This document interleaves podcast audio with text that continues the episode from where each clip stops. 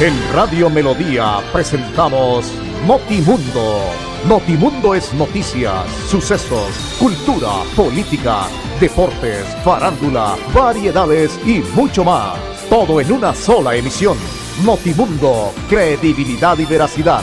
En Melodía 1080 AM. Notimundo, para estar bien informado. Escúchenos de lunes a viernes, de 11 y 30 a 12 del día.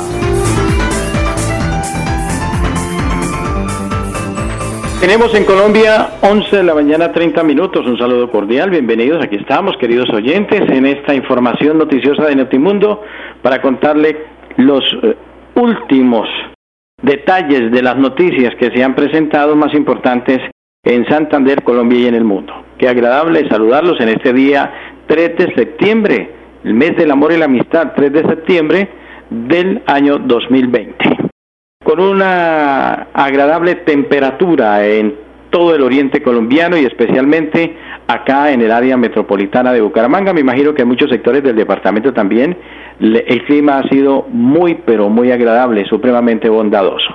Bienvenidos, Andrés Felipe Ramírez nos acompaña, como siempre, Pipe Leijado es nuestro ingeniero de sonido. Con ustedes, William Efren Ramírez, registro 327 de la COR Colombia afiliado a la Cor Santander. A ustedes que a través de la frecuencia 1080 en su dial en todo el oriente colombiano nos acompaña, muchísimas gracias. Y también en nuestra página en internet www.melodiaenlinea.com y en el Facebook Live en nuestra plataforma digital, muchísimas gracias.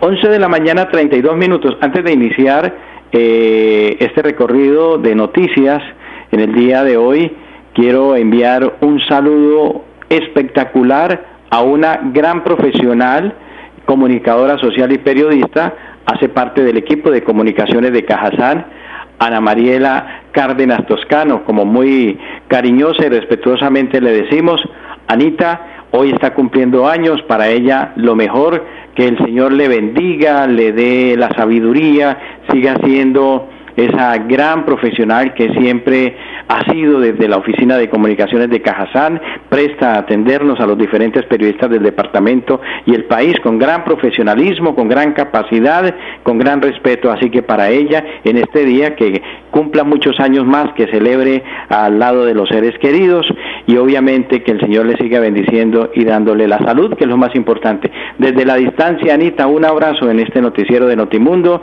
de parte de Luz, obviamente de las niñas que usted las conoce, de Camila y de Luna y obviamente de este servidor. Que Dios, reitero, la colme de muchas bendiciones y que cumpla muchos años más para Anita Mariela que hace parte, reitero, del equipo de comunicaciones de Cajazán.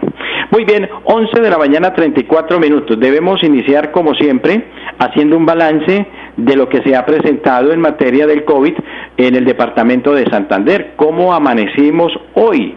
Eh, obviamente entregando el registro y el corte del día de ayer, que es el que se hace por parte del gobierno departamental y de la Secretaría de Salud del Departamento de Santander. Pues hay que decir que al corte de ayer, en información de hoy, 10.210 casos de personas que se han recuperado del COVID. Eso ha sido un proceso muy positivo. 10.210 personas hoy es el titular del boletín de prensa en la información. La gobernación de Santander informa a la comunidad que a este día 2 de septiembre, ayer, 10.210 personas han logrado superar el COVID-19 en el departamento.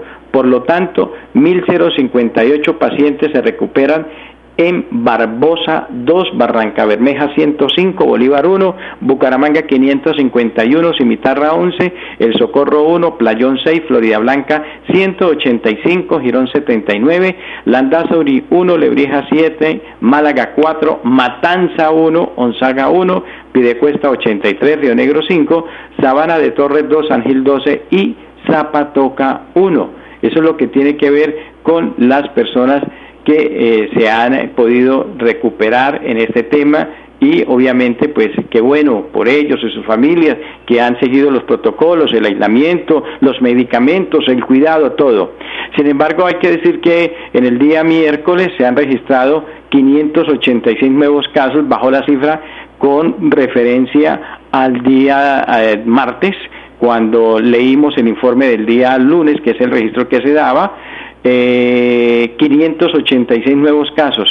Los pacientes están ubicados en Barranca Bermeja, 132 personas que han registrado contagio, Bucaramanga 221, Charalá 1, Cimitarra 3, El Playón 2, Socorro 3, Florida Blanca 98, Girón 45, Lebrija 3, Málaga 2, Pidecuesta 51, Puerto Wilche 6, Sabana de Torro 5, San Gil 12 y San Vicente de Chucurí 2 personas. Asimismo se informa que 24 personas, pues infortunadamente fallecieron a causa del virus en el corte del día de ayer, 24 personas. Barranca Bermeja 4, Bucaramanga 10, Cimitarra 1, El Playón 1, Florida Blanca 4, Girón 4. El gran número de personas fallecidas fue Bucaramanga, seguido de Barranca Bermeja y Florida Blanca. Como dato, no aparece pie de cuesta. Hay que decir que en este momento tenemos en el departamento de Santander 19.674 casos registrados que están ahí dentro de lo que es el inventario de todo lo que hace el gobierno de Santander y la Secretaría de Salud del departamento, de los cuales 8.000 658 están activos. De los 19.674, 8.658 están activos. Y hay un total, como lo decíamos en el inicio de la nota, de 10.210 personas recuperadas y un total de fallecidos de 8.006 personas. Eh, perdón, de 806 personas, eh, corrijo, 806 personas fallecidas, 10.200 recuperados. Hay que seguir trabajando, hay que seguir luchando, eh, hay que seguir cuidándonos todos, todos. Si ya salió no significa que ya pasó, no, hay que seguir cuidándonos de este tema. Envío un abrazo también a Alvarito Sierra, compañero de Caracol en su momento, de Blue eh, en la parte técnica que se recupera también. Ojalá permita el Señor que siga adelante. Alvarito, un abrazo desde la distancia, gran amigo profesional de los medios de comunicación para él y su familia. Y esto que nos invita, que muchas personas han salido del tema, eh, pero que otras están llegando en la infección y hay que tener muchísimo cuidado. Salir a la calle depende de lo que necesite hacer si se si no debo y no es necesario no vaya no vaya a la calle pero si tiene que hacer alguna diligencia vaya con toda la precaución. Recuerde el tapabocas si puede llevar el guante su alcohol en las manos su gel los contactos guardar la distancia en fin todos estos detalles que son muy importantes para seguirnos cuidando. Pero esos son los números del día de hoy en el tema del COVID en el departamento de Santander. 10.210 personas recuperadas hemos tenido hasta el día de ayer ya tenemos en Colombia 11 de la mañana 39 minutos. En Paz invierte el cobro de la tarifa de alcantarillado en mantenimiento y reposición de redes, expansión de infraestructura y tratamiento de aguas residuales. En Paz, construimos calidad de vida.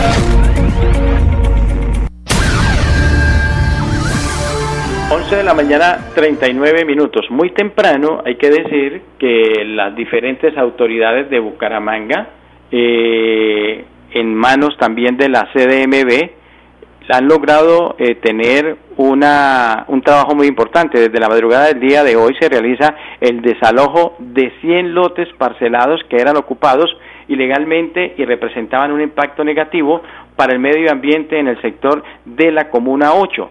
En la zona se encuentran funcionarios de la Corporación, Corporación Autónoma Regional para la Defensa de la Meseta de Bucaramanga, CDMB, la Alcaldía de Bucaramanga, la Policía Nacional, el Ejército Nacional, Personería, Migración Colombia.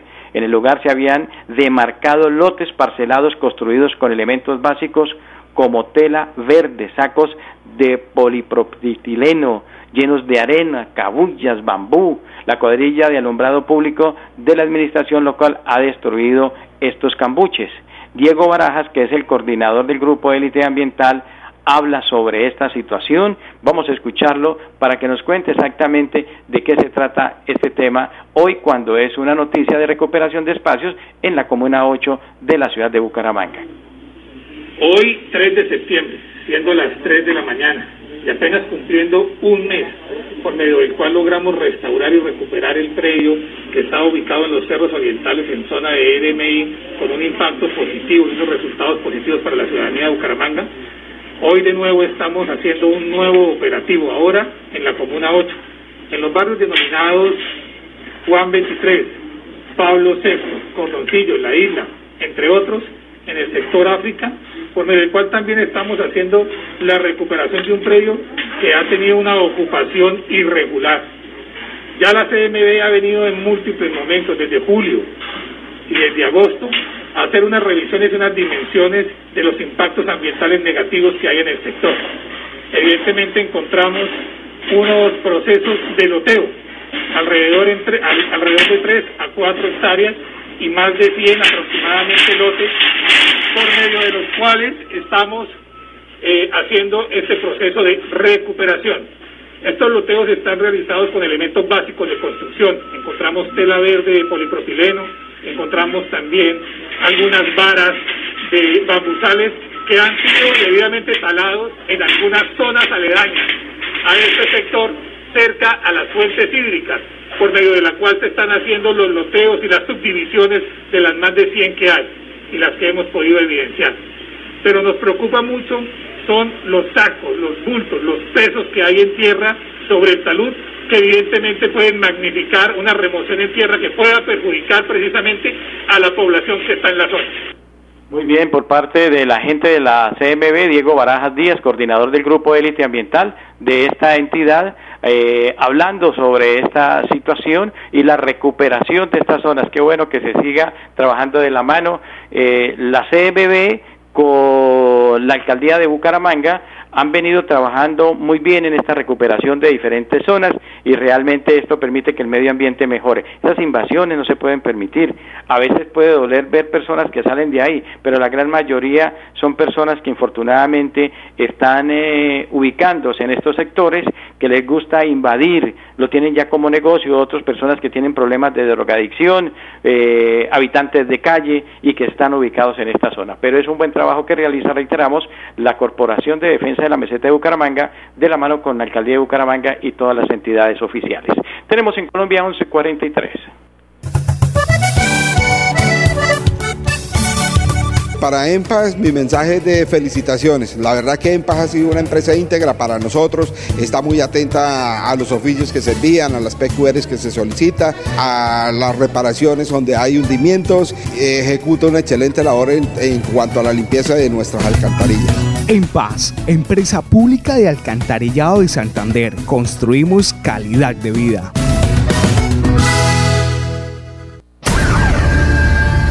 Once de la mañana, 44 minutos. Eh, tres de los cuatro senadores que tiene el departamento de Santander han tenido problemas con el tema del COVID. Eh, el primero ha sido el doctor Horacio Serpa, eh, al igual que Miguel Ángel Pinto del Partido Liberal, y lo mismo le ha pasado a Richard Aguilar, senador de Cambio Radical, que habían contraído el virus. El primero en contagiarse fue el senador Horacio José Serpa, quien junto con su esposa e hijo dio positivo para COVID. Sin embargo, posteriormente superó la enfermedad y dio negativo para coronavirus. Richard Aguilar fue el segundo congresista santanderiano en contraer el virus del coronavirus, tal como lo ha informado el mismo congresista a través de sus redes sociales. Semanas después, el senador Aguilar anunció que había superado la enfermedad. Por último, el senador liberal Miguel Ángel Pinto le confirmó también a los diferentes medios que había dado positivo para COVID. A pesar de las estrictas medidas de aislamiento en su hogar, Pinto guardaba por los resultados de la segunda prueba y han salido obviamente muy pero muy negativos. El único que no tiene es el doctor Jaime Durán Barrera, senador eh, también del Partido Liberal y que vive eh, trabajando por todos los santanderianos con gran responsabilidad, el doctor Jaime Durán Barrera. Sin embargo, hay que decir que en el Senado hay 13 casos nuevos de coronavirus, de personas que han, senadores que han tenido a raíz de su trabajo y su salida, obviamente en diferentes sectores del país. Pero se recuperan los tres senadores en el departamento de Santander, el doctor mm, Richard Aguilar Villa, el doctor eh, Miguel Ángel Pinto, Qué bueno por el doctor eh, Miguel Ángel Pinto y el doctor José Serpa. Tenemos en Colombia 1145. Mi nombre es Javier Guerrero Gamboa, habitante del barrio La Joya. En el alcantarillado se ha visto mucho la presencia del EMPAS. Se han hecho brigadas constantes. EMPAS, somos una familia. En Paz, empresa pública de alcantarillado de Santander, construimos calidad de vida. 11 de la mañana 47 minutos. Eh, esta noticia así también es un poco pues tan difícil, ¿no? La policía de Bucaramanga ha capturado a tres personas que habrían abusado de sus propios familiares. Tres capturados por delitos sexuales fueron realizados por la policía de Bucaramanga a través del grupo de la Unidad Básica Investigativa de Infancia y Adolescencia, en donde las víctimas eran menores de edad y los victimarios sus propios familiares. Terrible.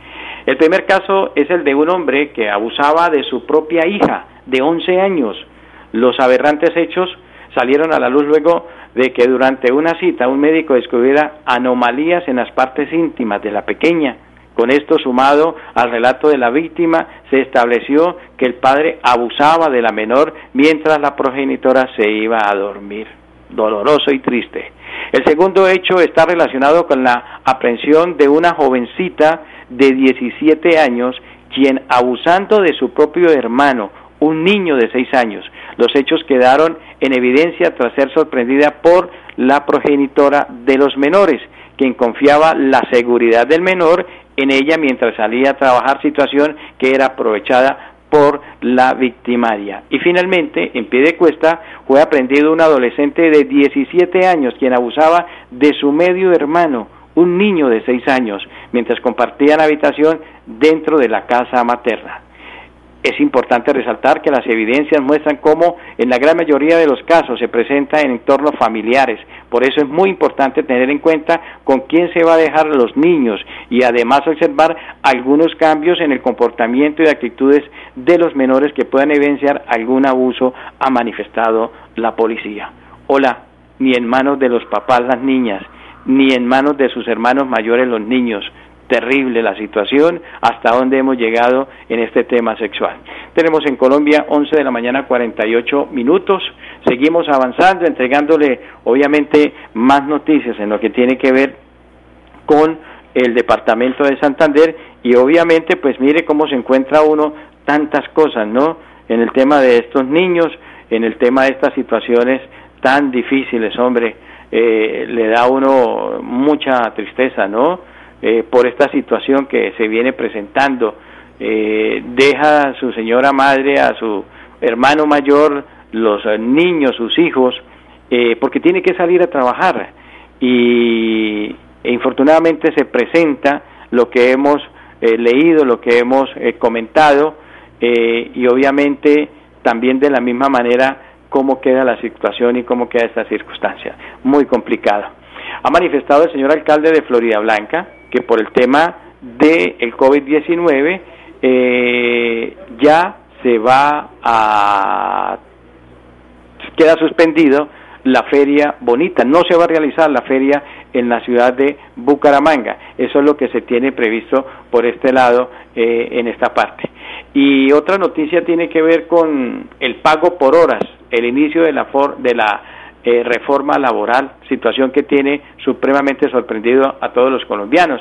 Gran controversia ha traído el decreto 1174 del 27 de agosto del presente año. Para algunos expertos es una reforma laboral disfrazada, mientras que el gobierno nacional insiste que es una medida para favorecer a los trabajadores. La norma permitirá a los empleadores que puedan realizar contratos de trabajo por un monto de horas inferiores a la jornada reglamentaria y en consecuencia con remuneraciones inferiores a un mínimo. Si el mínimo no alcanza, usted se imagina ahora ganándose, Andresito, uno por horas. Pero eso es lo que dice Carrasquilla, que en el, ministro, el ministro de Hacienda de este país, que no, que el salario mínimo es muy alto, que es mucha plata para los colombianos y que hay que quitarles, hay que bajarle.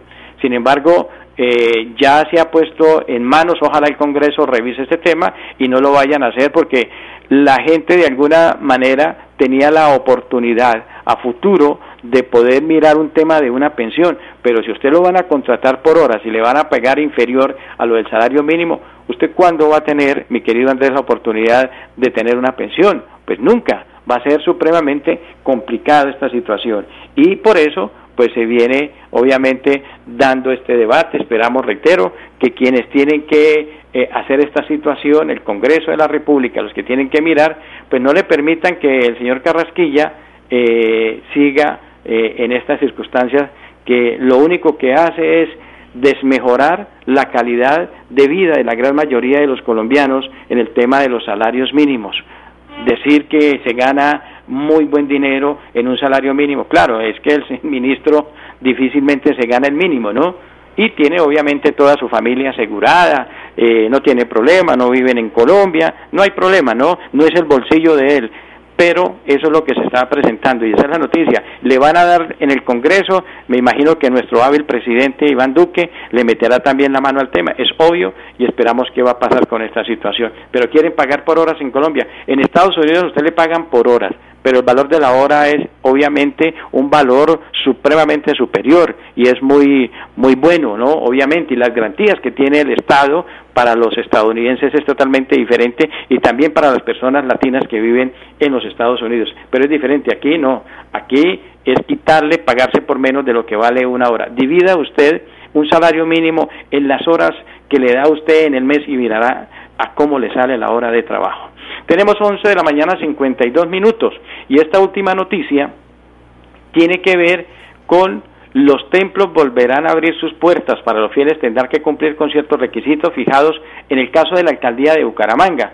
De acuerdo con el municipio, los servicios religiosos se permitirán siempre y cuando cada parroquia cumpla con todo eh, en todo momento con los protocolos de bioseguridad emitidos por el Ministerio de Salud para el desarrollo de esta actividad. Desde ya, la arquidiócesis anunció que los diferentes templos de Bucaramanga y del área metropolitana preparan las logísticas para el nuevo repicar de campanas y el regreso a las sagradas Eucaristías presenciales, como hacen falta. Los interesados deberán realizar reservaciones para cada ceremonia en la que no se permiten más de 50 personas. Cada parroquia dispondrá de sus líneas telefónicas de confirmación de asistencia de los fieles. Para ingresar no aplicará la restricción del pico y cédula, pero los asistentes sí deberán mantener una distancia mínima de dos metros y tendrán que portar tapabocas. Roque Julio Quintero Rueda, párraco de San Laureano, reiteró que para garantizar que no se registren aglomeraciones, lo recomendable es que las iglesias creen un sistema de reserva. Para su caso particular, detalló que los asistentes deberán comunicarse previamente. Se debe llevar un control de cada celebración para que no ingresen más de 50 personas. Cuando estemos autorizados, la gente podrá llamar para inscribirse. Se va a publicar los horarios de las misas. A la entrada del templo van a ingresar quienes figuren en el listado comentado. La alcaldía, por su parte, informó que las celebraciones religiosas deben estar sujetas a medidas de seguridad sanitarias, incluyendo el porte de gel antibacterial y el alcohol.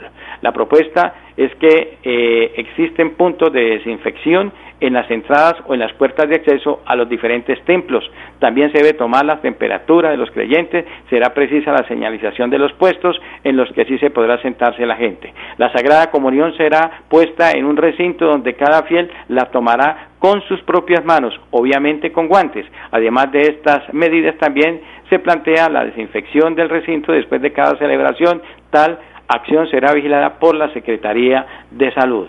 Existirán restricciones en la duración de las Sagradas Eucaristías. Las oficinas entre lunes y viernes solo se harán en 30 minutos, mientras que las de fin de semana, incluyendo festivos, no podrán pasar de los 50 minutos. Pero se abren nuevamente las iglesias, sobre todo en el caso de las iglesias católicas, para que volvamos a la Eucaristía en la presencia de nuestro Señor Jesucristo, que es lo más importante. Muy bien, 11 de la mañana, 55 minutos, nos vamos a ustedes.